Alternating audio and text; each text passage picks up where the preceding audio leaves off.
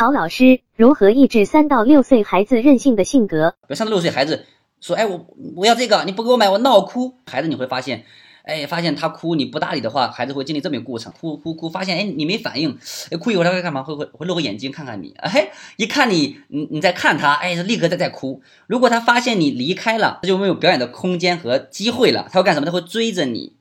找到你，然后再哭，这就是孩子他的一个小心眼，就在试探，看能不能操纵你。所以，如果我我们就在孩子旁边，说你哭吧，哎，发现孩子哭了半天，哎，你真的就没有什么反应，其实孩子就他他觉得这招不好，他不哭了。然后他不哭的时候，你说孩子你还哭吗？哭的话，妈妈再陪你一会儿。哎，孩子孩子不哭了，然后你可以拿一个热毛巾啊，给孩子擦擦脸，擦擦眼睛，对吗？然后跟孩子说说孩子。你能跟妈妈说一下刚才为什么你情绪这么激动吗？哎，这个时候再去跟孩子去商量。所以这样的话，在三六岁的话，多去做这么几次，只要是讲道理，哎，该做的事情妈妈会支持，不该做的事情妈妈会告诉你什么原因不能做，那就是不能做。所以这个时候孩子就会发现，就抑制了孩子一个任性性格的一个发展。